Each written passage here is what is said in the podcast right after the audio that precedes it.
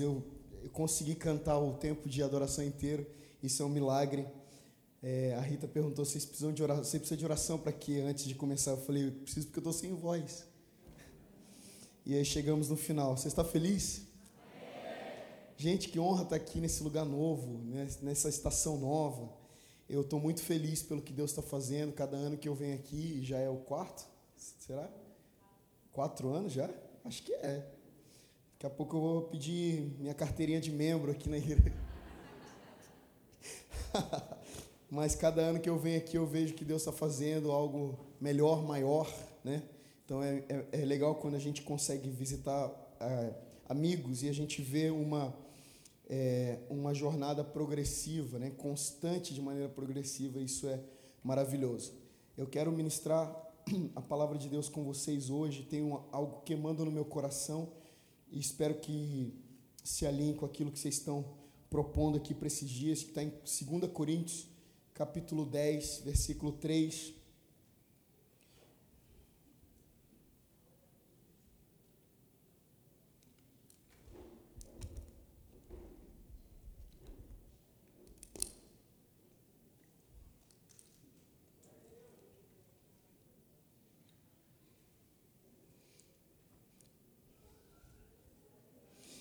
Carismático tem, tem problema com silêncio, né?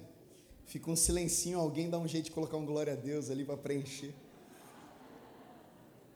Dá, um, dá uma coceira na língua, né? Então, tá bom, glória a Deus. Mano, que bom te ver, velho. Vamos lá. 2 Coríntios capítulo 10. Epa. 2 Coríntios 10, versículo 3 em diante diz: Porque embora andando na carne, não militamos segundo a carne, porque as armas da nossa milícia não são carnais e sim poderosas em Deus para destruir fortalezas, anulando nós sofismas e toda altivez que se levante contra o conhecimento de Deus e levando cativo todo pensamento à obediência de Cristo, estando prontos para punir toda desobediência uma vez completa a vossa submissão. Eu só quero ler a parte A do versículo 7 que diz na minha versão: Observai o que está evidente observai o que está evidente. Pai, obrigado pela Sua palavra, nós te agradecemos muito pela oportunidade de novamente nos reunirmos numa multidão para adorar ao Senhor. Que privilégio termos vencido o coronavírus, estarmos juntos aqui, adorando ao Teu nome, sentindo Sua presença e podendo observar, podendo presenciar e testemunhar o avanço do teu reino. Te peço em nome de Jesus, toca mentes aqui essa tarde com a sua presença. Eu quero te pedir em nome de Jesus que toda desatenção possa ser convertida numa devoção tão genuína, tão violenta, que nada nos possa roubar a atenção. Em nome de Jesus, amém. Muito bem, meus amigos. Eu, eu amo o que Deus está para fazer é, nas nações da terra. Tenho conseguido novamente andar depois que o coronavírus deu um, uma tréguazinha, né? Ainda está, óbvio, não quero desrespeitar e desmerecer quem está vivendo luto, dor ou quem está nesse processo, mas a gente sabe que as coisas estão melhorando, né? Então, não estão voltando ao normal, mas estão caminhando por uma nova estação. E tenho podido viajar bastante, perceber o que Deus tem feito. E tenho, Deus tem falado muito comigo, especificamente, com a minha família, sobre sermos atentos é, espiritualmente ao que está acontecendo nessa estação. Sabe, é, viajarmos para servirmos pessoas e até na nossa igreja local, a gente está bem atento ao que Deus está fazendo no ambiente, na, né, na atmosfera.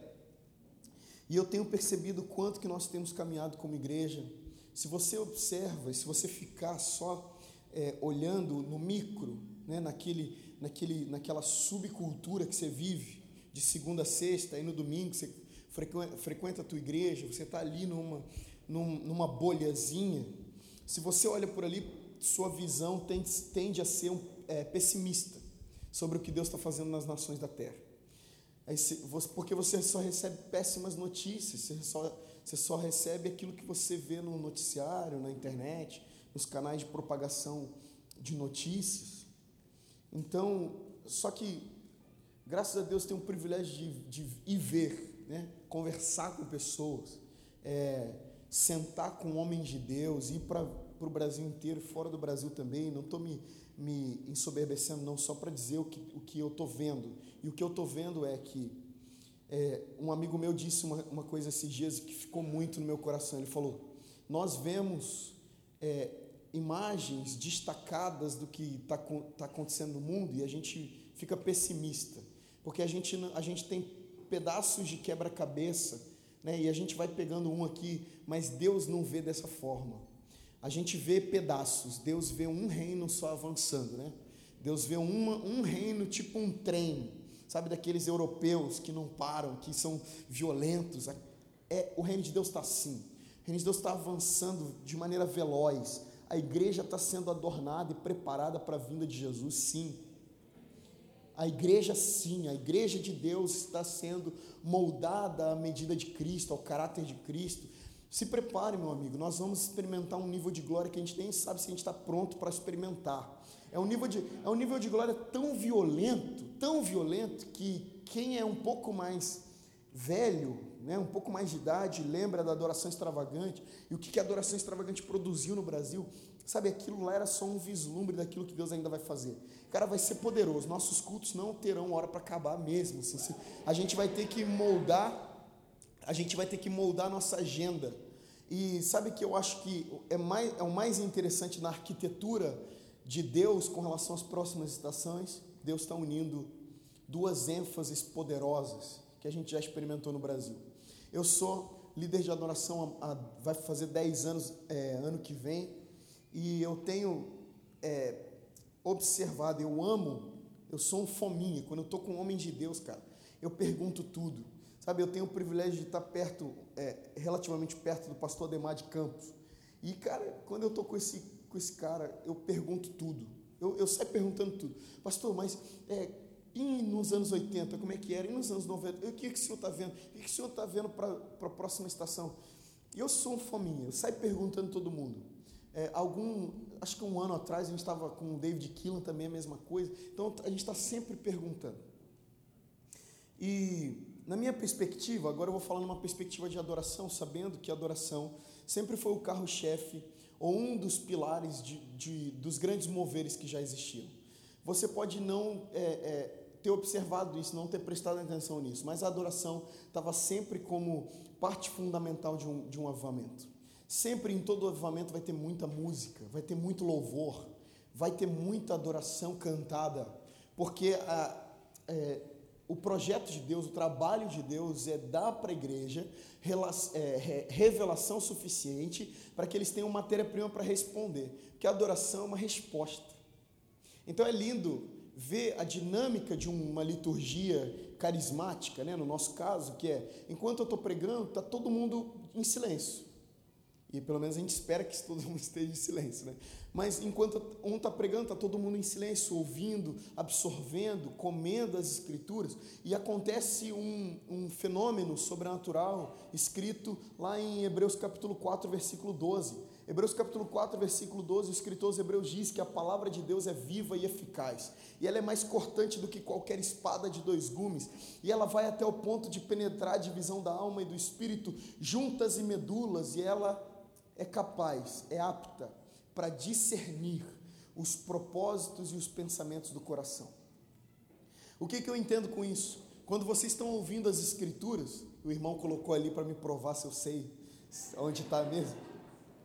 Pode acontecer, né? Do cara tá falando uma, uma, um outro texto. Enfim, mas acertei, né, gente? Então tá bom. É, enfim, eu acredito que, olha só a riqueza da liturgia. Nós precisamos, antes de eu ir falar sobre o que eu entendo sobre adoração é, nos últimos anos, deixa eu falar sobre a riqueza da liturgia. Olha só que lindo.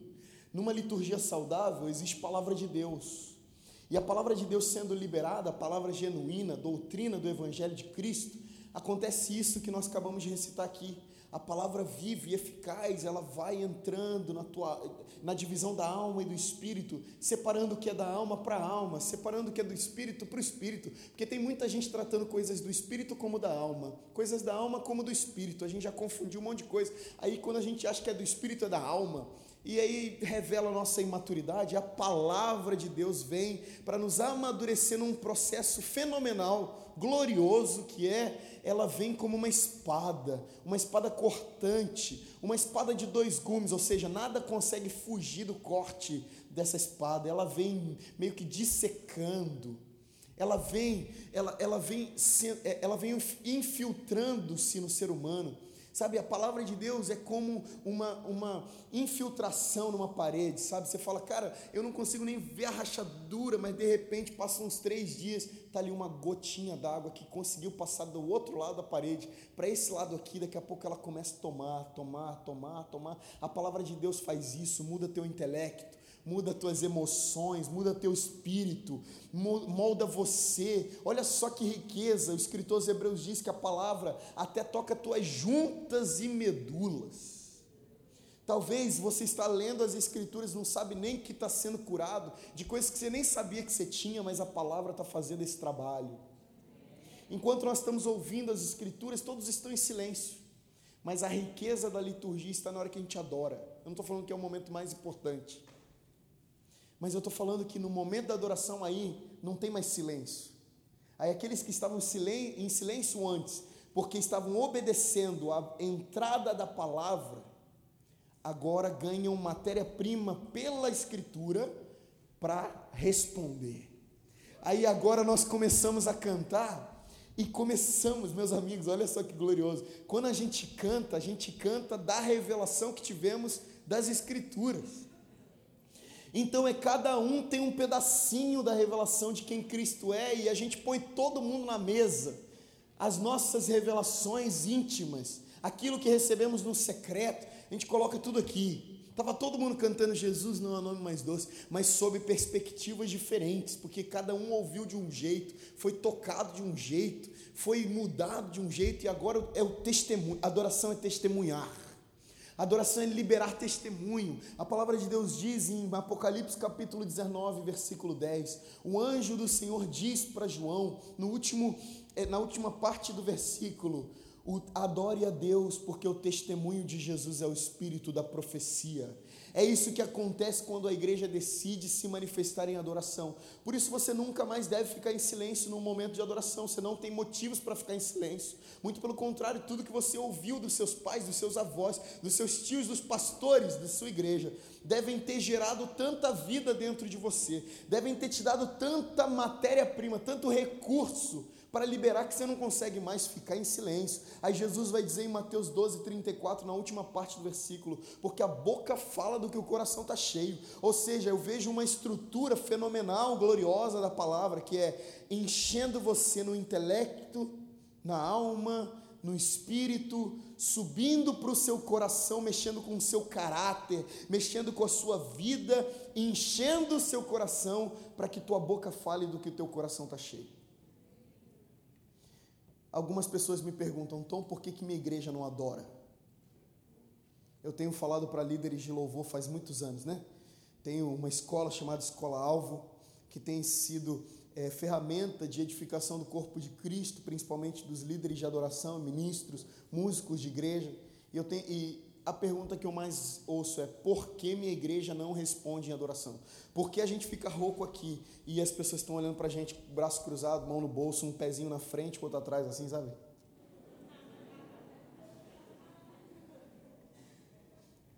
E eu tenho falado assim: só tem uma explicação para isso. Eles não estão lendo a Bíblia. Ué, o problema da adoração não é a adoração não. O problema da falta de adoração é falta de Bíblia, porque a, a, a palavra de Deus dentro do nosso coração enche o nosso coração para a gente ter o que falar. Se, se, se, se você olha para o teu lado, o irmãozinho está falando assim, não olha para mim, estou adorando aqui, ó. Cara, tinha um cara na minha igreja, quando eu era moleque, que falava e, e me dava uma raivinha dele, cara. Eu falava, cara, por que, que você fala isso? Nada a ver. Não existe adorar aqui, cara.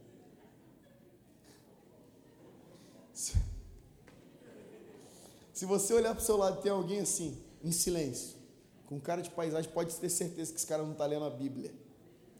Pode ter certeza, porque se você quer se transformar num verdadeiro adorador, a pior coisa que você pode fazer é pegar seu violão e ir para o seu quarto. Colocar uma música do momento lá, dar o play e ficar lá. Melhor coisa que você pode fazer é ler sua Bíblia. Porque tem um, nossa geração é uma geração que é muito passional, sensitiva. E a gente está diminuindo momentos de adoração diminuindo a glória do momento de adoração por aquilo que a gente consegue sentir. Então, se a gente sentiu, foi bom. Se a gente sentiu, fluiu. Se a gente não sentiu, não fluiu. Se a gente chorou, foi bom. Se a gente não chorou, não foi bom. Cara, de, de verdade, eu não estou falando que não é para chorar, não. É para chorar muito. A gente está chorando é pouco.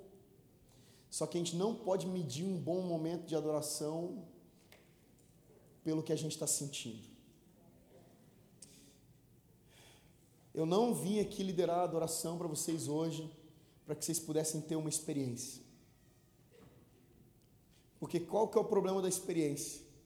O problema da experiência é que a gente está dando experiências para quem não tem entendimento. Aí a experiência vira entorpecente.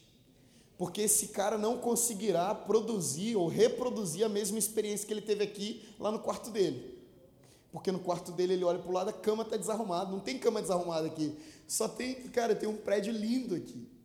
Teu irmão está do teu lado. Sabe que esses dias eu estava eu tava num podcast lá com o Douglas Gonçalves, lá do Desescope. A primeira vez que eu, fui, que eu fui no podcast dele, já fui duas vezes.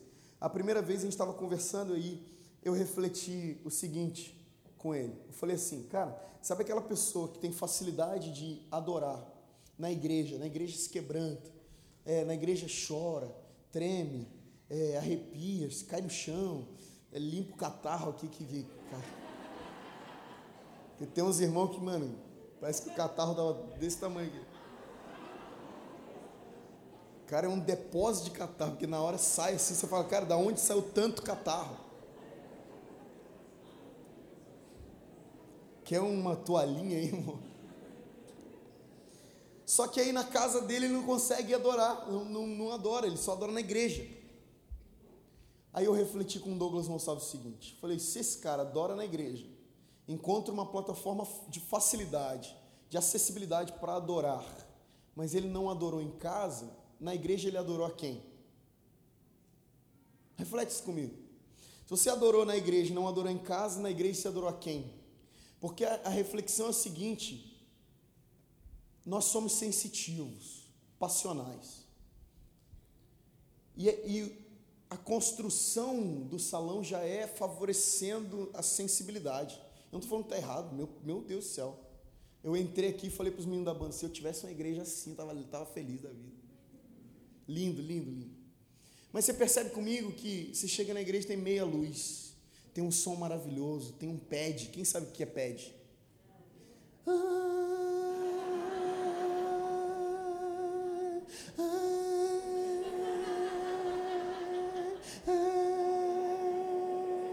Tu és o som que o meu coração canta.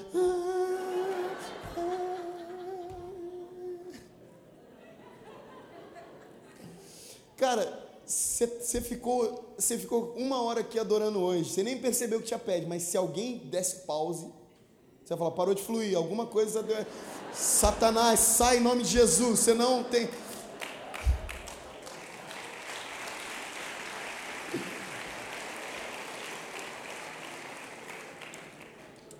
Não é verdade, gente? O pad não dá uma sensação de que está bom, está fluindo, Jesus está aqui. Então vamos, vamos lá, porque assim, essa não é mensagem ainda, eu só queria, eu só queria assim, é, é, refletir com vocês quanto que a gente é passional e sensitivo, e quanto que eu creio que Deus quer batizar a gente com uma, um avivamento de mentalidade. Então olha só, nós somos sensitivos, nós temos facilidade de adorar aqui, porque tá, aqui está tudo pronto. Né? O Morada canta, tudo está preparado aqui, está tudo pronto, está tudo certo, está tudo propício para esse momento. Gente, dificilmente alguém vai entrar num momento como o de hoje e, não vai se emocionar. Agora, nós precisamos entender o que está o que está dando errado, que está fazendo com que a gente não tenha o mesmo, a mesma devoção em casa. Porque a minha geração é uma geração que sabe responder na igreja, mas não sabe responder em casa. Então, se você adora na igreja, mas não adora em casa, na igreja você adora quem? Porque você pode estar adorando a uma luz, a um, a um pad, a uma fumaça, a um ambiente meia luz. Isso tudo forma um ambiente para você que faz com que você seja inclinado para chorar, para cantar, para falar alguma coisa. Mas quando acaba isso, quando segunda de manhã tudo que você tem é um mau hálito, você vai ter dificuldade de se expressar. Porque nos falta entendimento, uma mudança de mentalidade. E aí, voltando lá para 2 Coríntios capítulo 10, versículo 3, Paulo fala sobre uma luta, uma guerra espiritual, especificamente intelectual. Quem está é, projetando, você pode deixar aqui 2 Coríntios 10, 3, por favor? Isso. Então vamos entender uma coisa aqui, olha só. Em Efésios, a gente está em Coríntios aqui, mas em Efésios, Paulo fala aos Efésios, capítulo 1, versículo 3 em diante, o seguinte: ele fala: Bendito seja o Deus e Pai de nosso Senhor Jesus Cristo, porque Ele já nos abençoou com toda sorte de bênçãos espirituais que estão nas regiões celestiais. Aí corta, vai lá para o capítulo 6 do mesmo livro de Efésios, versículo 12. Paulo parece que está continuando o assunto, dizendo: Porque a nossa luta não é contra carne ou sangue, mas é contra principados e potestades, dominadores, hostes espirituais da maldade que estão nas regiões celestiais. Você conseguiu fazer um link aqui do, versículo, do capítulo 1 com o capítulo 6? As bênçãos e os principais estão no mesmo lugar. Paulo está falando sobre uma guerra estritamente, especificamente espiritual. Paulo está falando sobre lutarmos e guerrearmos com as armas corretas contra principados e potestades a partir de uma mudança de mentalidade.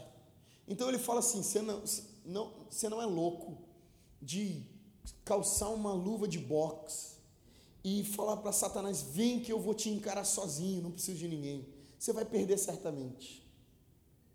Agora, a boa notícia que Paulo, que, que Paulo fala aos Efésios é que nós estamos assentados com Cristo nas regiões celestiais, acima de todo principado e potestade. Eu acredito que a principal arma de batalha espiritual, de guerra espiritual que nós temos é a adoração a adoração, amém ou não? Amém. A adoração, além de mudar nossa vida, além de transformar nossa vida, além de liberar sinais, maravilhas, além de tudo isso que a gente já vê, a, a adoração é uma, uma maneira de é uma maneira de determinar quem governa. Repete essa frase comigo para você não esquecer. Aquele que é mais adorado é aquele que governa. É por isso que a gente tem necessidade, o ser humano tem necessidade de buscar adoração. Só que sem que ele, assim, entenda uma coisa, a adoração está em todos os lugares. Não falta adoração, né? Aquela máxima quase que clichê. Não falta adoração, falta adorador verdadeiro, né? Porque adoração, se você sair daqui e entrar no extra, tem gente adorando ali. Se você sair na rua, tem gente adorando ali. Aqui dentro tem adoração. Só que entenda que apesar de uma vez eu, uma vez eu compus uma música que chama Até que tu sejas o primeiro. Alguém lembra? Alguém conhece essa música? Eu clamarei por teu. Aí alguém alguém falou para mim assim, essa música tá errada. Falei, por quê, cara? Não, porque como é que você clama até que Jesus seja o primeiro? Jesus não é o primeiro, não? Ele vai se tornar o primeiro em algum momento? Eu falei, cara, então vamos lá, você não entendeu uma coisa. A nível de soberania, Jesus é o primeiro. Ele é rei sobre todos os reis, senhor sobre todos os senhores. Mas nós precisamos combinar uma coisa: o pecado ganhou geografia espiritual. Quando Jesus, quando Jesus é confrontado, ou é, é, é, tenta, é, Satanás tenta ludibriar Jesus em, em, Mateus capítulo 4, no final, e Mateus, é, é, Satanás leva Jesus para um alto lugar, para o pináculo do templo, e de lá ele observa todo Jerusalém, e, e Satanás fala para Jesus assim: se você se prostrares e me adorares, eu te darei todos os reinos do mundo. Como ele pode dar algo que não é dele? o que, que ele estava sugerindo para Jesus? Tem alguém, tem alguém comigo aqui entendendo? O que, que ele estava sugerindo para Jesus? Ele falou assim: a partir de Adão, a partir da queda, Gênesis capítulo 3, toda, toda pessoa que peca me dá legalidade em geografia espiritual. Então, a partir do pecado, eu vou avançando, vou tomando. E hoje, infelizmente, apesar de Deus ser Deus sobre todos os deuses, Senhor sobre todos os senhores, reis, reis sobre todos os reis. A palavra de Deus diz que a terra é o estrado dos pés de Deus, ou seja, Deus é Deus. Mas infelizmente nós pecamos e com o pecado a gente deu geografia espiritual para Satanás, e por causa disso, nas regiões celestiais, principados administram e legislam é, geografias espirituais. Alguém lembra aqui quando Daniel, ele jejuou 21 dias, alguém lembra disso aqui? Daniel jejua 21 dias, no 21 ele estava disposto a jejuar quantos dias fosse preciso, né? Para receber a resposta de oração dele. Mas no 21 dia, o anjo Gabriel desce e fala: Cara, eu acabei de sair de uma treta. Porque o Senhor, desde o primeiro dia, já tinha liberado a, essa resposta de oração, essa bênção para você. Mas o que acontece é que, enquanto eu saía do terceiro céu, passei pelo segundo céu, a região celestial, e lá um, o príncipe da Pérsia, que nós chamamos de principado, um principado chamado príncipe da Pérsia, me reteve. E nós lutamos até que eu conseguisse vir aqui e te entregar essa bênção espiritual. Ou seja, isso fala de, infelizmente, uma legislação em alguma determinada geografia, que Paulo está falando tanto em é, Efésios capítulo 1, versículo 3, e ele diz que nossas bênçãos espirituais estão lá. Então a gente precisa olhar para lá, a gente precisa prestar atenção lá, porque tudo que a gente precisa em Deus está lá. O que a gente precisa que não for Deus, por exemplo, um carro, uma casa, a gente conquista e compra e trabalha e dá, rala e a gente ganha essa bênção física. Mas o que a gente precisa realmente, que vai sustentar, alimentar, edificar a igreja, está nas regiões celestiais em Cristo. Mas os principados e potestades estão lá, então eu acredito que a maneira com que a gente guerreia contra principados e potestades é dando glória para Cristo, é, é levantando o nome de Jesus. Não vai ser raro nós percebermos nos últimos dias dinâmicas de adoração, adoração 24/7 nas igrejas igrejas abrindo salas de oração para sustentar o testemunho de Jesus, para sustentar o nome de Jesus, para dar o governo para Jesus de, de determinadas geografias. Eu entrei aqui hoje e o, o nosso brother aqui estava falando da. É, acho que é Samuel, né? Samuel. Ele estava falando sobre é, o projeto lá na Vila Mimosa. E nós sabemos que naquela época, em 2014, saiu uma pesquisa no, no, no site o Globo, globo.com que ali na Vila Mimosa, naquela estação, naquela época, tinha caído 50% a prostituição naquela época. Nós sabemos que o que, que é isso? É a igreja de Jesus se levantando, levantando o nome de Jesus e dizendo: Jesus, você é o rei sobre essa geografia aqui, você é o rei sobre esse lugar aqui, você governa aqui. Então, deixa eu falar uma coisa para vocês: vocês estão aqui há poucos meses, né, como igreja. Antes de vocês chegarem aqui, eu não sei como é que era, mas agora eu sei como é que vai ser. Jesus vai governar o extra. Que vai ter de promoção no extra, no açougue, na padaria.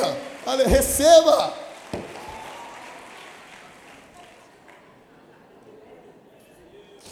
Jesus vai abaixar o preço dos produtos de limpeza.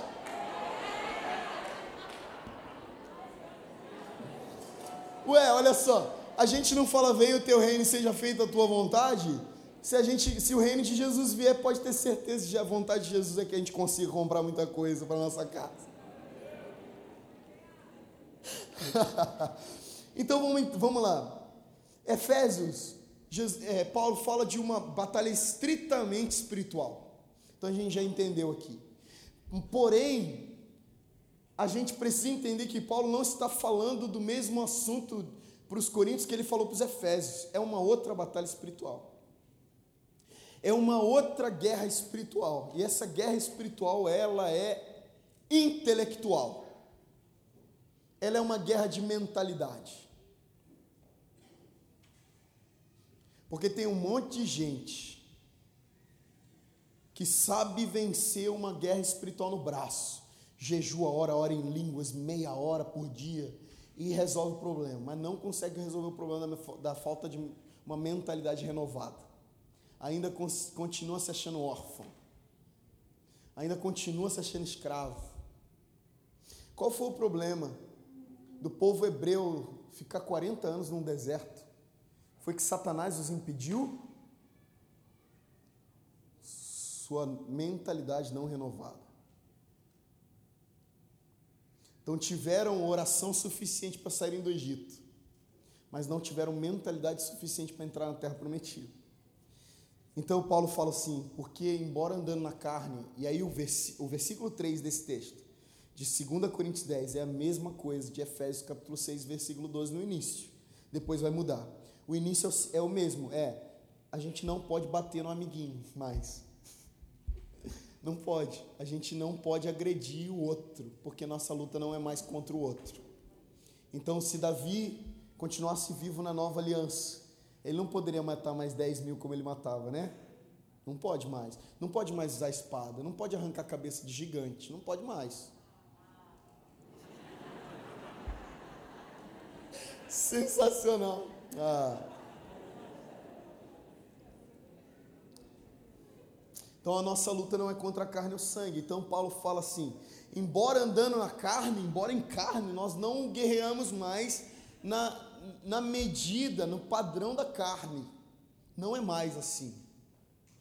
Mas se a gente entendesse, agora eu vou parafrasear Paulo, ele está falando, se a gente entendesse, discernisse quais são as armas que temos, descobririam descobriríamos que essas armas são poderosas em Deus para destruir fortalezas.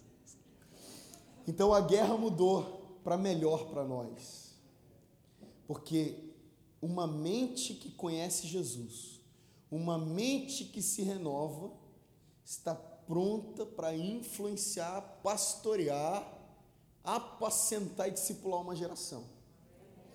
Então, vou te falar uma coisa que eu tenho visto por aí, por experiência própria. A geração que vai ver Jesus, ou seja, ou a minha ou a dos meus filhos, não vai discipular a, a nação como nós temos como nós temos profetizado, a partir de eventos sobrenaturais.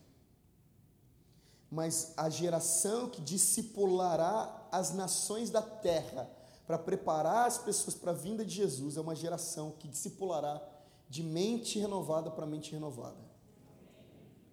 Nós não entendemos a guerra que estamos. Por isso que eu pedi para que a gente lesse versículo 7 a parte A. Observai o que está evidente. Porque tem muita gente sendo distraído pelos entorpecentes da glória de Deus. Não se esqueçam, a glória de Deus não é Deus. Não se esqueçam, o fogo de Deus não é Deus. Não se esqueçam, o vento de Deus não é Deus. Porque eu tenho, desculpa, eu tenho alguma, eu tenho uma impressão que às vezes eu estou num lugar que está cantando sobre vento, fogo, chuva, essas coisas, esses elementos secundários. E a impressão que eu tenho é que ninguém faz a mínima ideia do que está cantando. Ninguém, ninguém tem base bíblica suficiente para cantar isso. Então a impressão que eu tenho é que a gente está só na experiência, só no arrepio. Vem com o teu vento. Por que, que você quer o vento de Deus? Quando ele viesse, o que, que vai acontecer, biblicamente falando? Nós somos uma geração que gosta de sentir, mas não gosta de fundamentar. E fundamentar não é explicar. Tem muita gente que pergunta para mim, então, então você está falando que eu preciso explicar tudo que Deus está fazendo? Não, você não precisa explicar tudo, mas você precisa necessariamente fundamentar tudo. Porque nós só podemos amar o sobrenatural que conseguimos fundamentar a partir das Escrituras. Porque o, que, o, o, sobrenatural que passa, que transcende das Escrituras, já não é mais espiritual, é espiritualista. A diferença, a diferença entre ser espiritual e ser espiritualista é que ser espiritualista é ser místico. O espiritualista, ele abraça tudo que é misticismo, tudo que é profecia e profetada como diz um amigo meu, revelagem, revelação com viagem.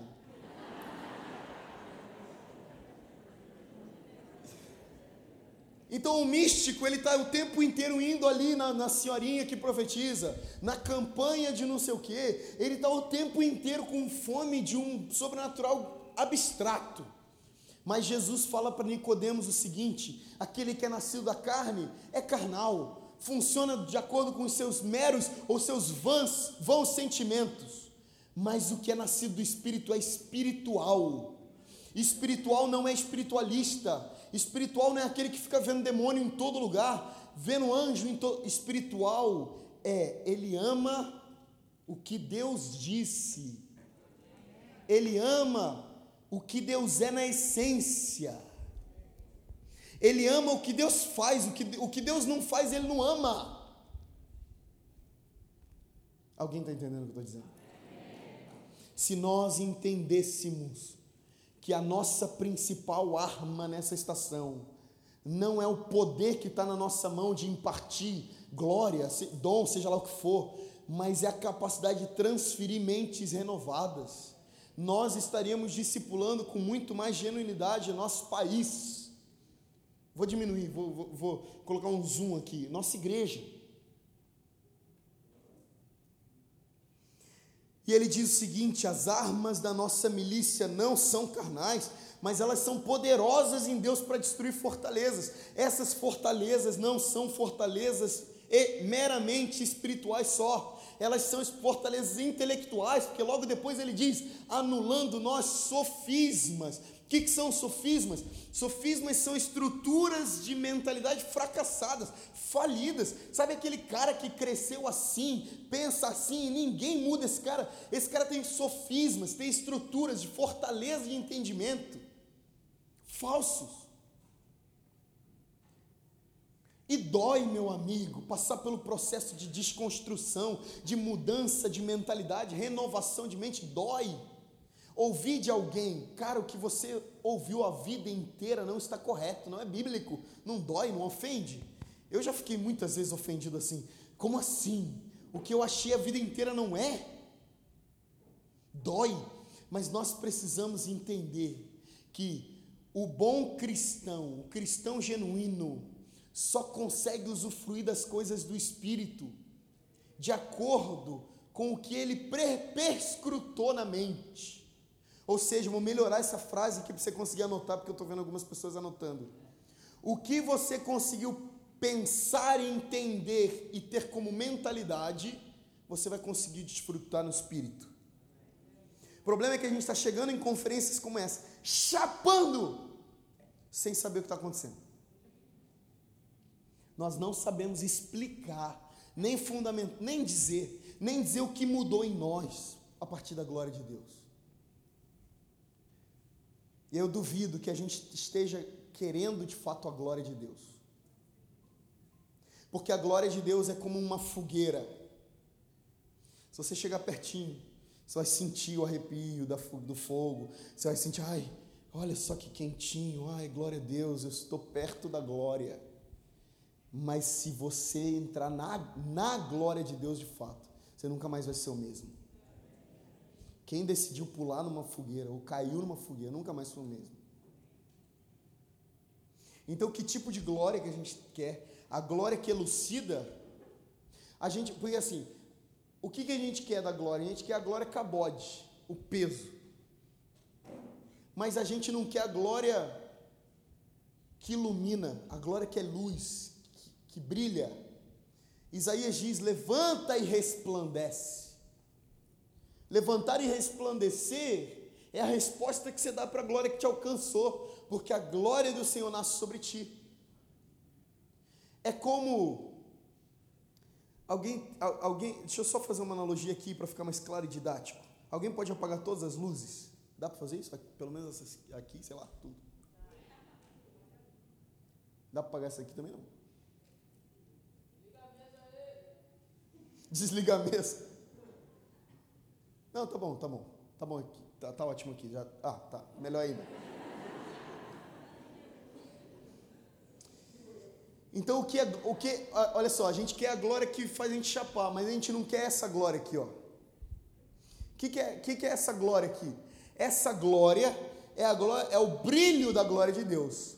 Uma das traduções para glória é brilho, é, res, é, é, é resplandecer, é brilhar, é pôr foco em alguém ou em algo.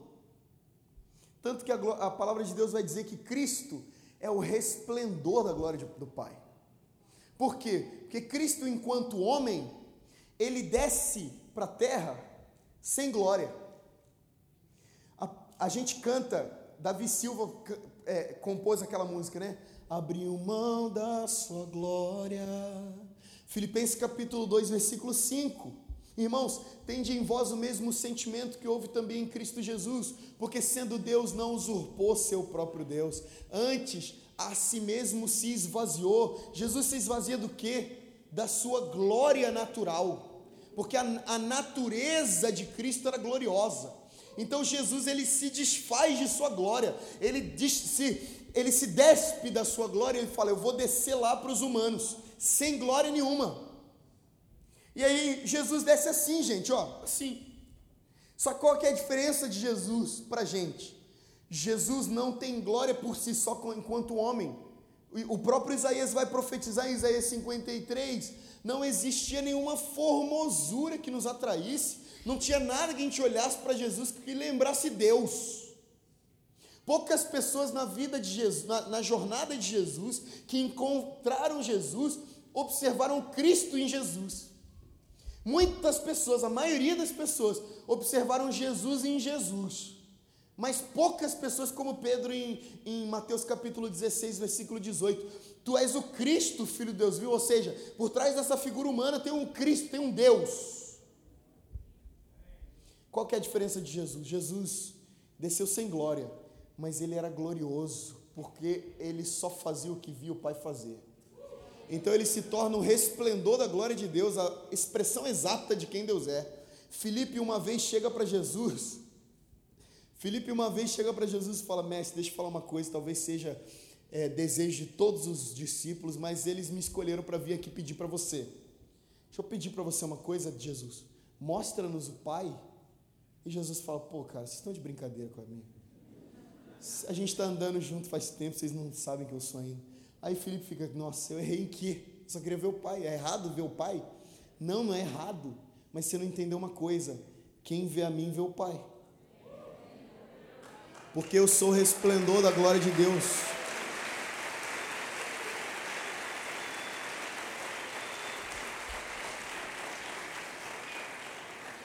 Então a gente quer o vento, o fogo, a, o furacão da glória de Deus. A gente quer ser a, a, gente quer aquela glória avassaladora que deixa todo mundo no pé, é, é, no chão. Mas a gente não quer essa glória aqui. Uma glória de renovação de mente, de brilho, porque Paulo fala aos Romanos o seguinte: o Deus desse século cegou o entendimento, apagou, embotou os sentidos. Então, quando alguém decide trilhar uma jornada de renovação de mente, é como se essa pessoa colocasse um brilho sobre si, uma elucidação. É, não é maravilhoso encontrar alguém cheio do Espírito Santo, mas lúcido pela palavra, maduro? Não é bom encontrar? Não é bom você estar tá com alguém que você fala, nossa, esse cara na hora de chapar é o mais apaixonado.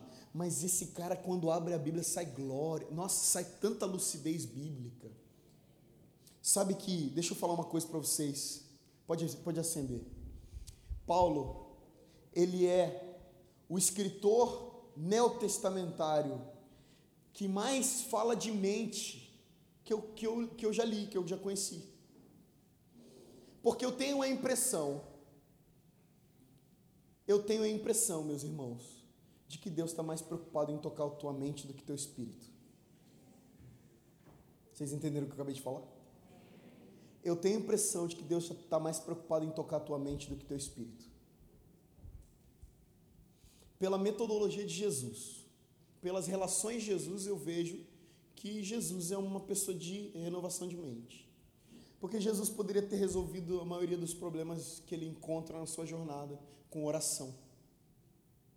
Jesus encontra um homem chamado Nicodemos em João capítulo 3. Um chefe dos maiorais, principal dos judeus, um homem intelectual, mas que não tinha nascido de novo. O que, que Jesus poderia fazer sendo Deus? Nicodemos faz assim com a sua mão. Pai, abre os olhos desse homem, faz com que ele receba uma glória, o cabode agora. Nesse momento, na hora que ele falou pai, o cara já estaria caído no chão, beleza? Se Jesus decide orar por mim, eu não me responsabilizo. E aí ele cairia certamente, ficaria ali algumas horas. Depois ele voltaria, se recomporia e falaria: Eu nasci de novo. Mas Jesus ele senta e conversa com Nicodemos. Jesus ele tem um papo, um bom papo com Nicodemos. Porque Nicodemos está confuso em relação àquilo que ele crê porque ele leu, em relação àquilo, crê, àquilo que ele crê porque é a cultura grega, porque é uma cultura mística. Então Jesus começa a conversar com Nicodemos, ou, ou Nicodemos começa conversar com Jesus, mestre, eu sei que você é profeta enviado de Deus, porque ninguém pode fazer isso que você faz se esse não foi enviado de Deus. Ou seja, querendo trazer para um campo da religiosidade, Jesus fala: vamos direto ao ponto? Se você não nascer de novo, você não pode nem ver o reino de Deus. Ai, mas peraí, o que, que você está falando? Aí olha só, como um intelectual, agora vai para um outro extremo do misticismo. O Senhor está falando o quê? Que eu devo morrer para essa vida e nascer num ventre de uma outra reencarnação? Você está de brincadeira, Nicodemo. Você, você sabe toda a Torá de cor. Você é um homem culto. Poxa, reencarnação, Nicodemo. Mas Jesus tem uma paciência que eu não teria. Porque Jesus fala: não, não estou falando de reencarnação, estou falando de nascer da água do Espírito. Porque aquele que é nascido da carne é carne, aquele que é nascido do Espírito é Espírito. E Jesus vai conversando com aquele homem. Ah, mas você acha que a conversa resolve? Deixa eu falar uma coisa ele era chefe dos maiorais. Você pode até não saber o que é isso, mas chefe de, dos maiorais deve ser uma coisa muito boa, né? Deve ser, uma, deve ser uma pessoa muito relevante em Israel. E eu digo que é. Primeira conjectura dos fariseus: vamos prender esse homem Jesus. Nicodemos interrompe e fala: então, vocês não querem trocar uma ideia com ele primeiro? João capítulo 7. João capítulo 3, Nicodemos conversa com Jesus. Em João capítulo 7, ele já está falando, não prende ele, não. Vamos, vamos ter, eu conversei com ele, eu, acho, eu sugiro que vocês conversem com ele também. Ah, mas isso não quer dizer nada se ele foi transformado ou não por uma conversa de Jesus. Quando Jesus morre na cruz, ele suspira e morre. Dois homens ajudam a tirar o corpo de Jesus da cruz. Um é José de Arimateia, o outro é Nicodemos se converteu, nasceu de novo. Eu falei que Jesus encontra com Nicodemos em João capítulo 3. Em João capítulo 4, parece que Jesus faz a mesma metodologia. Encontra uma mulher samaritana no poço, pede para ela água para iniciar uma conversa.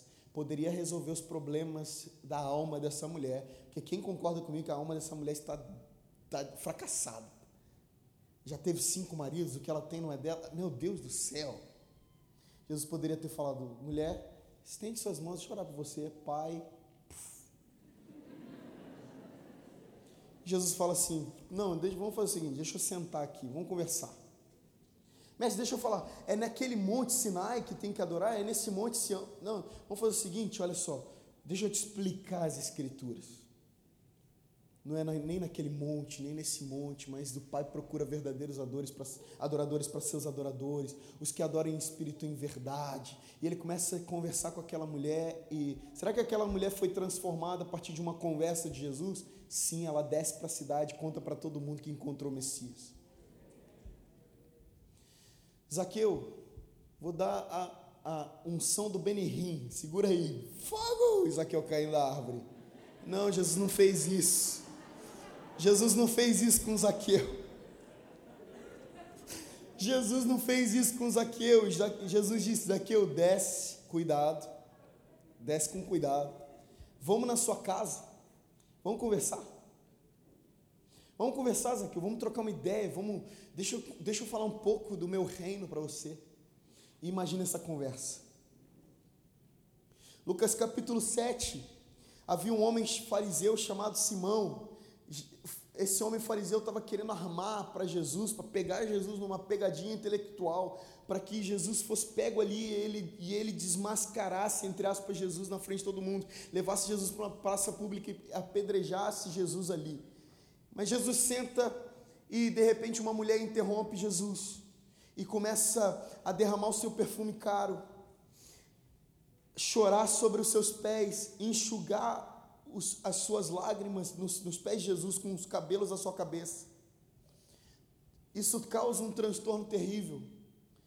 Jesus poderia falar: Pera, não vamos, não vamos arrumar confusão, vamos orar aqui, Pai. Jesus não faz isso. Jesus fala: Simão, deixa eu falar uma coisa para você. Havia dois devedores que deviam um credor. Um devia 50 denários, outro 500 denários. Não tendo nenhum deles como pagar, ele perdoou ambos. Deixa eu te perguntar uma coisa: qual desses dois ama mais o que o credor? Ah, Senhor, certamente é o que devia mais. É, deixa eu conversar com você e dizer uma coisa. Você deveria ter feito três coisas quando eu entrei aqui hoje, você não fez para me honrar. Você, me você fala com seus lábios que eu sou mestre, mas seu coração não acredita nisso. Porque se você cresce que eu sou um profeta enviado de Deus, você deveria ter me recebido é, pedindo para que um dos seus escravos lavassem os meus pés. Você não fez isso. Muito pelo contrário, a mulher pecadora lavou os meus pés, não foi com água, foi com as suas lágrimas. Simão, você deveria ter feito uma segunda coisa que você não fez.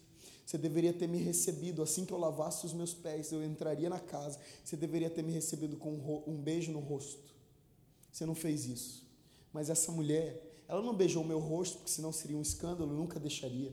Mas essa mulher foi até um último grau da humilhação, ela beijou os meus pés. É, é, Simão, deixa eu falar uma terceira coisa que você deveria ter feito, você não fez. Depois que você beijasse meu rosto, você deveria trazer, pegar e pingar um óleozinho na minha cabeça, como sinal de honra. Você não fez isso. Essa mulher, pelo contrário, ela ungiu, mas não foi minha cabeça, foi os meus pés como um ato de humilhação. E Jesus confronta Simão. Para finalizar essas analogias, essa metodologia de Jesus, havia dois homens voltando num caminho que dava para uma aldeia chamada Emaús. Esses homens estão cabisbaixos, desesperançosos, porque o mestre que dizia dizia para eles que haveria de padecer, mas no terceiro dia ressuscitaria. Já é o terceiro dia, ele ainda não ressuscitou. De repente, Jesus cola do lado deles, glorificado. E esses homens não tiveram olhos espirituais para perceber que esse era Jesus. E Jesus dá uma de João sem braço e fala assim: que, que, que vocês estão desesperançosos? Imagino um deles olhando e dizendo: Você não está vendo o que está acontecendo? Você não soube o que está acontecendo nos últimos três dias em Israel? Nosso mestre, ele fez tantos milagres, a gente viu com os nossos olhos, mas agora já é o terceiro dia e ele não ressuscitou. Ai, nós esperávamos que era ele que ia redimir Israel. E Jesus se enfurece porque o coração deles estava na remissão de Israel e não na pessoa de Cristo. Jesus se enfurece, exorta, mas aí a palavra diz: a partir daquele momento, Lucas relata assim: a partir daquele momento, Jesus abre as Escrituras e desde Moisés, passando pelos profetas messiânicos, Isaías, Jeremias, Ezequiel, Daniel, Jesus começa a ensinar as escrituras para esses homens. Meu Deus, a impressão que eu tenho é que Jesus ele usa da mesma metodologia com todo mundo. Jesus quer tocar a mente, porque uma mente renovada é uma arma poderosa para destruir fortalezas. Quem pode anular sofismas, senão alguém que já teve sua mente re re renovada? Eu falei que Paulo é a pessoa do Novo Testamento que eu mais vejo falar sobre mente. Porque Paulo, aos Romanos, capítulo 12, versículo 2, ele vai falar o seguinte: Não vos conformeis com esse mundo. E aí você pensa, não entra na forma comportamental. Não, ele não está falando de comportamento, ele não está falando de vestir, ele não está falando de se comportar, de falar. Não, ele está falando de não pensa como esse mundo. Não, não cogite como o mundo cogita. Não entra numa forma cultural, intelectual como o mundo faz, mas transformem-se. Qual que é a dinâmica da transformação? Renovação de mente. Transformem-se pela renovação de mente, porque se vocês renovarem a mente vocês, vocês descobrirão qual é a boa, perfeita e agradável vontade de Deus. E isso, esse processo, esse processo será culto racional. Existe um culto racional genuíno que a gente deve dar para Deus. É a nossa renovação de mente. Paulo fala aos Coríntios, isso que a gente acabou de ler. Paulo fala aos Filipenses, capítulo 4, versículo 8: quanto ao mais, irmãos, tudo que é honesto, tudo que é puro, tudo que é santo, justo, se existe alguma virtude nisso, se existe boa fama nisso, que isso ocupe o seu pensamento. Ou seja, olha só o que, olha só a proposta de Paulo. Paulo está falando: ocupem o pensamento de vocês com aquilo que é honesto, puro, justo, santo, genuíno. Paulo aos Colossenses diz: irmãos, se vocês já ressuscitaram com Cristo, pensem nas coisas que são do alto. Pensem nas coisas que são do alto. Ou seja, a proposta de Paulo é uma proposta intelectual, por quê? Porque ele é alguém, Paulo é alguém, irmãos, que sendo culto, tendo crescido aos pés de Gamaliel, ou seja, uma escola intelectual absurda, foi batizado com uma renovação de mente, foi batizado com uma graça, uma glória que tocou sua mente. Deixa eu falar uma coisa: se a glória de Deus não tocar sua mente, ela não, não tocará o teu espírito também, porque a proposta de Deus não é entorpecer as pessoas. Não querendo comparar, mas a proposta das outras religiões é: eu tiro a pessoa de si, a pessoa incorpora Enquanto ela está sendo tocada espiritualmente, ela não sabe o que está acontecendo. Já viu alguém endemoniado? Alguém já viu um demoniado aqui? Essa pessoa está fora de si, quando ela volta, não sabe o que aconteceu. Deixa eu falar uma coisa: não é assim com a gente. Nós estamos orando em línguas, não estamos entendendo, mas a gente sabe o que Deus está fazendo no ambiente. Nós estamos sendo tocados com amor, com graça, com compaixão, com glória, com uma revelação. A gente está consciente do que está acontecendo. Amigos, deixa eu falar uma coisa, não, vamos fugir do misticismo. Vamos fugir em nome de Jesus, porque de fato nós precisamos ser essa geração fervorosa no espírito, mas madura na palavra. Fervorosa no espírito, mas madura na palavra.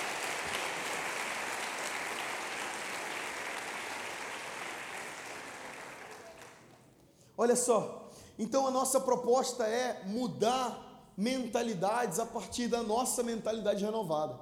Porque se a gente conseguir mudar a mentalidade de outras pessoas, essa é a metodologia de Deus para discipular as nações.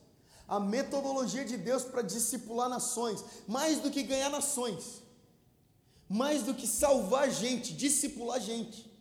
Porque hoje, cara, tá uma, tá uma bagunça tamanho da porta de entrada, tamanho da porta de saída, o tanto de gente que entra, o tanto de gente que sai, gente inconstante, porque não é por falta de cultos gloriosos, é por falta de renovação de mente. Eu estou sendo bem redundante em relação à renovação de mente, justamente porque essa é a ênfase dessa mensagem. E Paulo continua dizendo: vocês vão destruir fortalezas, vocês vão anular sofismas com a arma da renovação da mente. Versículo 5, é mais importante de tudo vocês vão conseguir bloquear toda altivez que se levante contra o conhecimento de Deus. Aí está a chave. Porque assim, olha só, a vida eterna, segundo Jesus, em, cap, em, João capítulo 17, versículo 3, a vida eterna é essa, dois pontos, que conheçam a Ti, não é que entendam a Ti. Esses dias eu tomei um susto quando eu soube que um, um filósofo brasileiro ateu, Luiz Felipe Pondé, ele se especializou, uma das suas especializações é graça de Deus. Eu acho que até já falei isso aqui, a última vez que eu vim aqui. Agora eu estou lembrando assim. Graça de Deus, ou seja, Luiz Felipe Pondé, um filósofo ateu, sabe mais de graça de Deus do que a gente, certamente. Entende mais do que graça de Deus do que a gente. Entende, entender, entende. Entende. Leu muito. Sabe todos os versículos para defender a graça de Deus de cor mais do que a gente. Mas o que ele não tem, a gente tem. A gente conhece a graça de Deus. A jornada da vida eterna não é entender a Deus. Por mais que entender Deus faça parte de um processo. Eu creio que nossa geração precisa entender Deus. Porque a gente não sabe nada de graça, de salvação, de ceia do Senhor, de dízimo. A gente fica questionando dízimo, não sabe nada de dízimo fica tentando refutar com teorias rasas. O pastor que está falando aqui com todo carinho, amor, irmão, você precisa dar o dízimo. Dá o dízimo na nova aliança, na antiga aliança. E não tem um, um versículo, um versículo que baseia e fala: não, não concordo com isso por causa disso. A gente não entende nada. A gente deveria ser uma geração que entende mais um pouco, né? Não? Quem concorda comigo aqui? Só que o entendimento é uma plataforma, é um meio pelo qual, ou seja, o entendimento vai nos elevar ao nível de conhecimento. Se você, tentar entender Deus e tentar parar em entender Deus, você vai ficar aquele crente mais chato de todos, aquele intelectual chato. Mas se você usar o entendimento para o conhecimento, ninguém te segura. E olha só, para finalizar, eu digo o seguinte: entendermos a, a arma de Satanás. Entendemos a arma de Satanás. A arma de Satanás é fracassar teu entendimento, mexer no teu entendimento, mas não é por causa do entendimento, é porque ele quer que você não tenha conhecimento de Deus. Porque entendimento é letra. Se você estudou, entendeu. Se você estudou, não entendeu, Google. Se o Google não te explicou, meu amigo, aí eu não sei, não sei quem pode explicar. Mas se você entendeu lá na hora de estudar, você entendeu, pronto, resolveu o problema. Então, o entendimento até assim é a sua parte. Agora, conhecimento é revelação. Conhecimento é relação. E Paulo diz: se vocês soubessem a arma que vocês têm, que é a renovação de mente, vocês anulariam sofismas, destruiriam é, é, fortalezas de mentalidade e principalmente vocês bloqueariam a altivez de Satanás contra o conhecimento de Deus. Tem gente que não está conhecendo Deus, não é porque não busca Deus, é porque não está entendendo Deus. Alguém está entendendo o que eu estou falando aqui? Em hipótese alguma, eu quero dizer que nós somos aquela, aquela geração fria, intelectualizada, só. Eu acabei de dizer aqui, o objetivo final é conhecermos a Deus. Tem muita gente que não tem relação com Deus, porque não abre sua Bíblia, não abre a Bíblia, não ama a Bíblia mais. Não ama, não ama a Bíblia. Falei esses dias na minha igreja. Falei assim: se eu pedir para abrir o aplicativo da Bíblia de vocês, alguns de vocês, a maioria de vocês, ah, vai estar aberto no último versículo que lemos domingo passado. Você não riu é porque você sabe. Você sabe que se abrir aí, está no versículo do, do domingo passado. Você fala, nossa, Desde domingo que eu não leio a Bíblia. Então a gente não ama a nossa Bíblia. E a Bíblia é um meio de entender as Escrituras, compreender.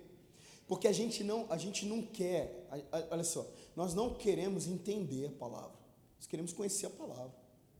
A nossa oração não deve ser Deus me explica as linhas. A nossa oração deve ser Deus me explica as entrelinhas. Me fala as entrelinhas, me fala o que você quis dizer quando disse o que disse. Me fala o que você me fala o seu pensamento sobre, sobre a sua escrita aqui, porque o que está escrito eu entendi. Mas o que, você, o que você estava sentindo quando você falou isso? Qual que é a sua dor? Qual que é a dor do seu coração, Senhor? Ai, meus amigos, a gente precisa orar mais isso. A gente precisa se dedicar à leitura das Escrituras. A gente precisa renovar nossa mente a partir das Escrituras, não tem atalho. Eu gostaria de, fal de falar, ore e você vai entender a Bíblia. Não, eu, eu preciso te dizer que a única forma de receber uma revelação que mudará a sua vida completamente.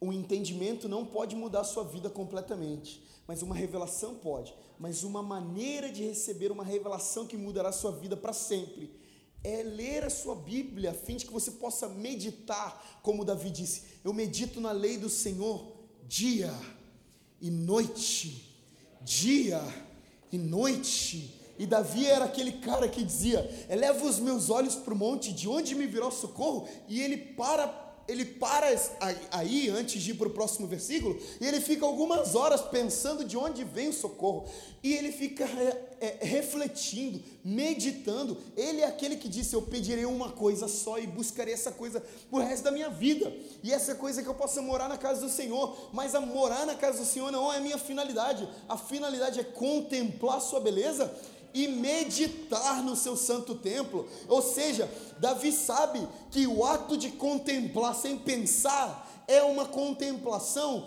que as religiões orientais pegaram da gente, que é aquela coisa de ficar olhando para o nada, pensando em nada, esvaziando a mente. A proposta da meditação cristã é genuína, porque enquanto eu estou olhando para Deus, minha mente está se enchendo de Deus. Eu estou aplicando Filipenses 4:8, tudo que é honesto, puro, santo, justo, que isso ocupe o seu pensamento. Essa é a proposta. Tem muitos pecados escondidos que são resolvidos, não é com, com quebrando o celular, ficando sem computador, botando o computador na, na, na sala. Tem muitos pecados que se resolveriam se você gastasse tempo lendo as Escrituras. A palavra de Deus é viva e eficaz ainda, ela ainda é viva e eficaz. A palavra de Deus ainda é viva e eficaz. A palavra de Deus, meus amigos, ainda é viva e é eficaz. Quando você vai na farmácia e você procura um remédio, você quer o eficaz, o que vai resolver o problema. A palavra de Deus é eficaz, ela resolve problemas, ela resolve o problema do espírito, sim, mas ela resolve os problemas da mente, ela resolve os problemas de alguém que o gueto nunca saiu dele, a favela nunca saiu dele, ele já ganhou, empre já ganhou um emprego bom, já comprou um carro, já já está morando num lugar legal, mas ele não consegue se ver como um filho de Deus, ele ainda se vê como um escravo. Isso é um problema espiritual, isso é um problema intelectual, isso é um problema da alma, da mente. A palavra de Deus resolve isso, porque a gente canta, a gente fala, eu creio no que a Bíblia diz que eu sou, eu sou o que a Bíblia diz que eu sou, mas se você não, não souber o que a Bíblia diz que você é, você não consegue crer no que a Bíblia diz que você é. Então você vai crer em tudo que te disserem, menos do que a Bíblia diz que você é. Amigos, desculpa interromper assim, eu gostaria de cantar uma música, a gente que é adorar. Vamos ler nossa Bíblia segunda-feira de manhã. Não se preocupe em ler a Bíblia em três meses. Se preocupe em meditar num versículo de dia e de noite. Até que esse versículo faça esse processo. Que você, que ele entre pelos seus olhos. Afete a sua mente, renove a sua mente. Desça para o seu espírito. Te dê uma revelação. Que é isso que a gente quer. E a partir da revelação encha seu coração Provérbios capítulo 4, versículo 23, sobre tudo que deve guardar, guarda o seu coração, porque dele provém todas as fontes da vida. Mas eu vou te perguntar uma pergunta muito sincera: como é que faz para guardar o coração, se não guardando a mente? A gente está tentando fechar a porta da frente da casa, deixando a porta de trás aberta, que é aquilo que entra pela nossa mente e destrói. A opinião dos outros, noticiários, Deixa eu falar uma coisa, eu tenho alguns seguidores no Instagram. De três em três meses eu tenho uma crise que eu quero apagar meu Instagram. Eu estou abrindo meu coração, eu não aguento. Gente, uma enxurrada de opiniões que vão entrando na minha mente, que, eu, que vão fazendo eu acreditar. E Jesus já dizia, João 8,44. Quantos versículos eu recitei hoje aqui? Sei lá mas eu entendi uma coisa, escondi a sua palavra no meu coração para não pecar contra ti. Lâmpada para os meus pés é a minha, é a tua palavra e luz para o meu caminho. Está aqui.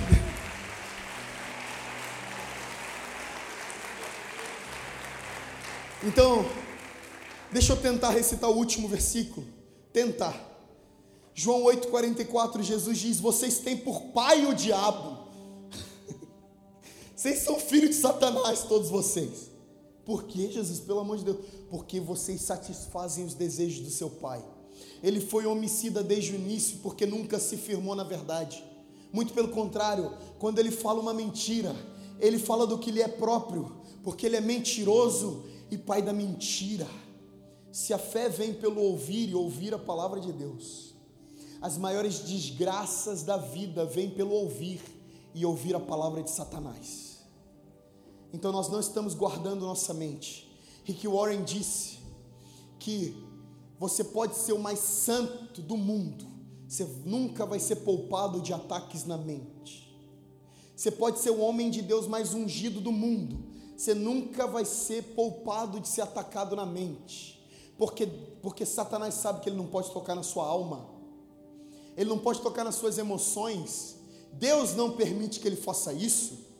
Quando Satanás rode, vem, vem, de rodear a terra e tem, uma, e tem uma conversa com Deus, ele fala: Está vendo teu servo Jó? Eu tenho visto como ele tem se comportado, mas vamos fazer um teste. Deixa eu tocar nele para ver se ele vai continuar sendo tão diligente assim.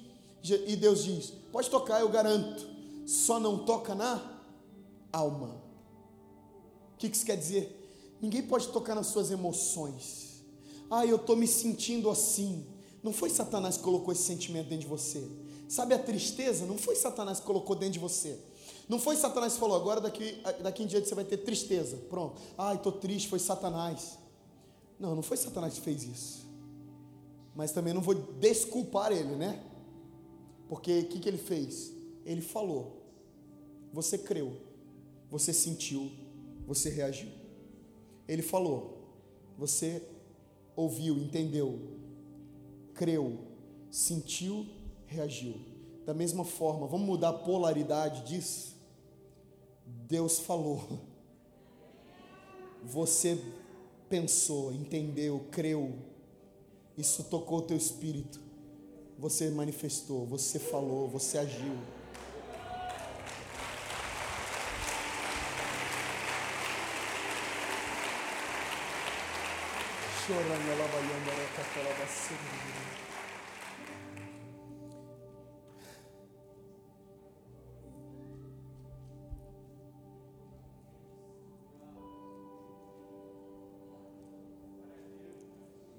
Os nossos adolescentes estão indo para a faculdade sem Bíblia suficiente para serem confrontados e continuarem de pé. Não é sem oração suficiente. A gente tem que orar mas sem Bíblia suficiente para serem confrontados e continuarem de pé. E por isso, quando Satanás vai falar, não encontra essa fortaleza. Não encontra uma fortaleza de entendimento, de mente renovada. Por isso, entra e faz arruaça. A resposta para a nossa geração. Vamos lá, esse é o último versículo, prometo. Vou, até projeta aqui para não precisar falar outro, outro versículo. Mateus 28, 18.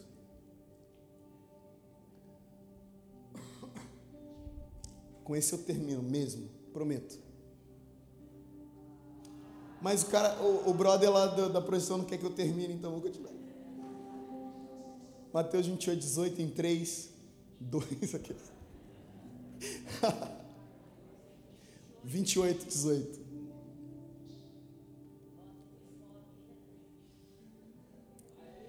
Jesus aproximando-se, aproximando-se falou-lhes, dizendo: Toda autoridade me foi dada nos céus e na terra, portanto, portanto, 19, por favor. Portanto, ide, fazei discípulos de todas as nações, batizando-os em nome do Pai, do Filho e do Espírito Santo. E o versículo 20 é o mais poderoso, que é o que é o que é o desfecho daquilo que a gente está falando ensinar a guardar. Ensinar a guardar. Nós somos o país do entretenimento, da performance e das mudanças comportamentais. Nós somos o país que a gente fala para aquele que se converteu há dois meses: você tem que colocar um terno, uma gravata, tirar o boné e cobrir as tatus. A gente quer uma mudança comportamental. E a gente acha que com isso a gente está discipulando as nações mas o, a, a glória do discipulado está no ensinar a guardar. Ensinar a guardar. Ensinar a guardar é a glória do discipulado. É quem guardou ensinar alguém a guardar. Ensinar a guardar tudo o que eu vos tenho ensinado, tudo o que eu vos tenho dito. Essa, esse é o desfecho. Essa é, é a resposta para a pergunta: como eu faço na prática? Renovou a sua mente, ou enquanto renova a sua mente, ensina alguém a guardar. Sabe, pega alguém para cuidar. Pega alguém para amar. Ensina essa pessoa a guardar. Não ensina ela a aprender, memorizar. Ensina ela a guardar. Ensina ela a se construir na mentalidade. Sabe, gaste menos tempo perguntando como essa pessoa está. Gaste mais tempo abrindo a sua Bíblia, ensinando essa pessoa a guardar. Porque, deixa eu falar uma coisa, e não é uma, uma teologia do medo, não. Vai ter um dia, e chegará esse dia, que tudo de Deus que você tiver vai estar dentro de você e só dentro de você. Eu tenho um irmão mais novo que está na Tailândia, na fronteira da, de, de Tailândia com Mianmar país perseguido, golpe militar, ele liga pra, às vezes para a gente dizendo: orem por mim, porque daqui eu estou ouvindo as bombas e a gente não quer que essas bombas atinjam, nossa, atinjam a nossa casa. Sabe que ele não pode postar, ele não pode ficar com a Bíblia andando na rua. Tudo que ele tem está dentro dele. Sabe por quê? Eu vi meu pai a vida inteira ensinando meu irmão a guardar. Isso ninguém pode tirar de você. Nós não entendemos, segundo Paulo, 2 Coríntios capítulo 10, versículo 3. Nós ainda não entendemos o poder que temos nas mãos a partir de, dessa arma intelectual. E eu creio que antes de Deus tocar a nossa geração com um avamento que a gente tanto pede, canta, chora e clama, que é o avamento espiritual, eu creio que Deus vai derramar um avamento intelectual e Deus já está fazendo isso. Deus já está fazendo isso. Nunca antes na história nós vimos, nós vimos tantos livros lançados. Nunca antes na história nós vimos tantos cursos de teologia online. Alguns você não deveria fazer. Mas outros você deveria fazer. A gente nunca viu tantos mestres como Luciano Subirá e tantos outros, liberando para o Brasil tantas preciosidades, tanta riqueza bíblica. Nós nunca vimos nossa nação amar tanto as Escrituras como temos visto hoje. De verdade. Porque no meio dessa discussão inútil, se é calvinista, se é arminiano, se não sei o que, pré-milenismo, existe uma geração que está estudando, está querendo saber. Isso é muito bom. Não negligencie isso. Não negligencie isso. Eu tenho a impressão de que aos trancos e barrancos, como nação, estamos chegando num lugar novo. E esse lugar é um lugar de consciência consciência da presença de Deus. Você não conseguirá se sustentar por mais dois anos nos caminhos de Jesus se você não renovar sua mente. Nenhum, chegará o dia que nenhum bom culto suprirá o processo da renovação de mentes que você tem que fazer e começar agora, agora. Você precisa começar agora. Você está entendendo? Nós não vamos terminar orando e, e, e orando algo mirabolante. Não, é orar consciente. Eu entendi que eu não tenho lido minha Bíblia como deveria. Eu preciso amar mais a palavra de Deus. Levanta aí no seu lugar. Eu vou pedir que você pegue a sua Bíblia. Se a sua Bíblia está no celular, pega o seu celular, levante. Levante, levante como se, como se você realmente amasse a sua Bíblia de fato. Que privilégio. Que privilégio. Que privilégio, Senhor Deus. Repete essa oração comigo mais alto que você puder, Senhor Deus. Obrigado pela tua palavra. Obrigado pela acessibilidade da sua palavra. Obrigado porque eu tenho nas minhas mãos as palavras de vida eterna. Diga obrigado, Jesus, porque a Sua palavra é viva e eficaz, mais cortante do que qualquer espada de dois gumes, e ela vai até o ponto de dividir a alma do espírito, juntas e medulas, e ela é apta para discernir os meus, eh, os meus pensamentos e os propósitos do meu coração. Diga, Senhor Deus, me dê amor pelas Escrituras, me dê paixão pela Sua palavra, me dê fome pelo pão da Sua palavra. Eu quero amar o que está escrito, mais do que eu amo o que eu sinto. Eu quero amar o que eu creio Mais do que eu amo, o que eu sinto, eu quero discipular a partir da palavra que está no meu coração.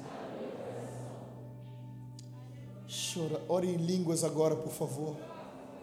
Xericatarabayandarabaseca.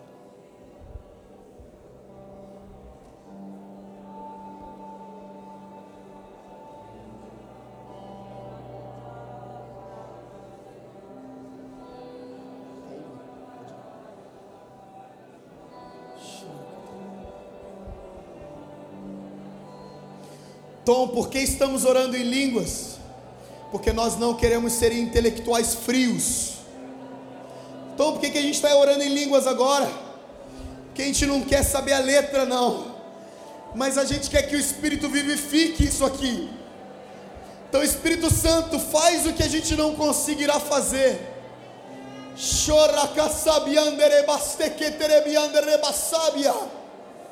Uh!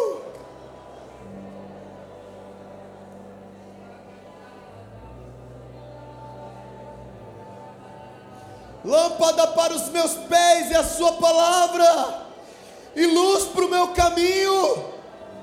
Escondi a Sua palavra no meu coração, para eu não pecar contra Ti.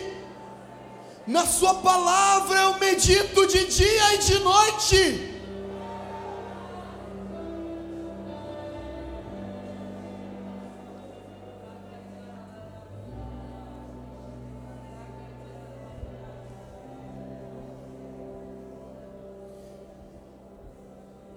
Céus e terra passarão, mas a Sua palavra não passará. Porque a palavra era no princípio, e a palavra estava com Deus, e a palavra era Deus. Mas um dia a palavra tabernaculou entre nós, cheio de graça e verdade e vimos a sua glória, glória como do unigênito do Pai. A sua palavra era antes que fôssemos, e será depois que houvermos. A sua palavra é eterna e vivifica a alma.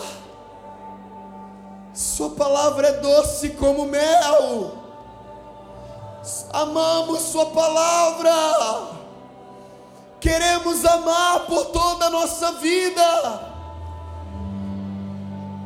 queremos ser engajados com a Sua palavra, porque por meio dela, por meio de uma palavra Sua, Abraão saiu da sua casa e da sua parentela, Noé construiu uma arca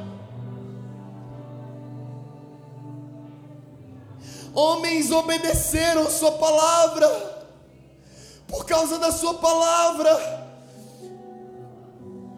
Davi reinou Israel. Ah, por causa da Sua palavra, Isaías profetizou que se ouviria.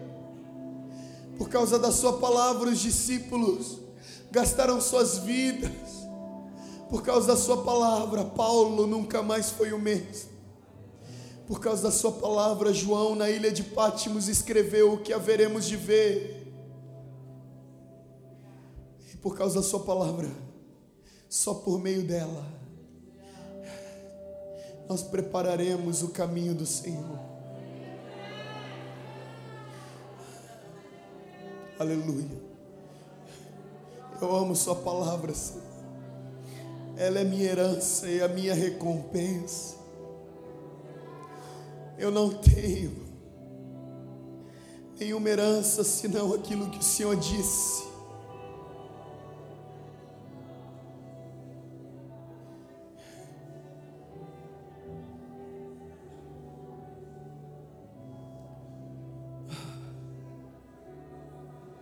Queremos nos comprometer em amar as Escrituras para o resto de nossas vidas.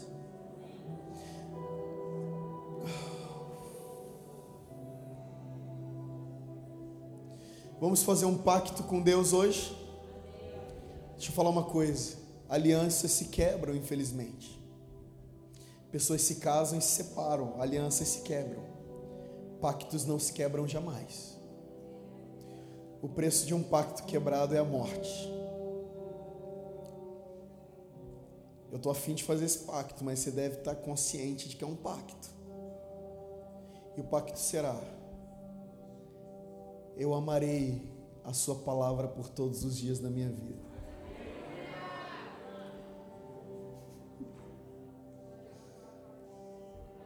Se você quiser falar isso para Deus,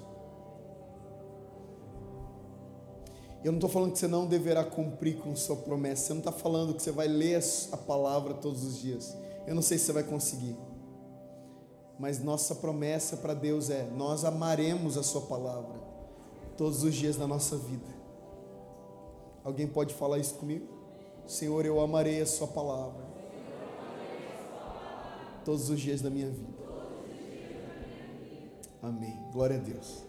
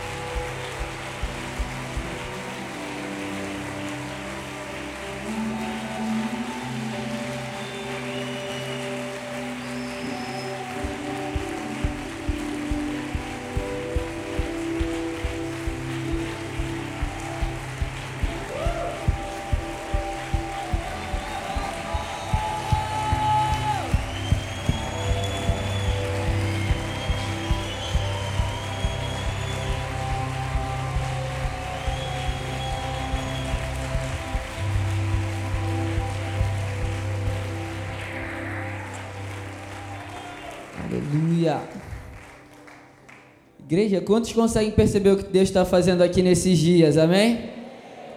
Ontem a pastora Sheila, hoje tudo que a gente conversou de manhã e tenho certeza que essa vai ser todas, né? No final eu vou falar, essa foi a melhor palavra que a gente teve aqui. Mas uma das coisas mais preciosas são sempre os nossos alicerces, os nossos fundamentos. Então tudo que Deus tem, quer derramar tem que vir sobre algo sólido, amém? A gente sabe disso. O homem que edificou sua casa sobre a rocha e aquele que edificou a sua casa sobre a areia. Então, que em nome de Jesus a gente possa ser essa geração que está edificada firme nele. Amém? Aleluia. A gente vai ter. Tom, obrigado por estar aqui com a gente mais uma vez. Obrigado mesmo por todo esse ensinamento. Que a gente vai ter esse momento de intervalo aqui. A gente volta. Que horas são? Seis e meia? Cinco e meia? A gente volta às seis e meia, amém? Uma horinha pra gente lanchar. Tem as meninas com as mesas ali de doce, de várias coisas. Seis e meia a gente volta, família. Valeu!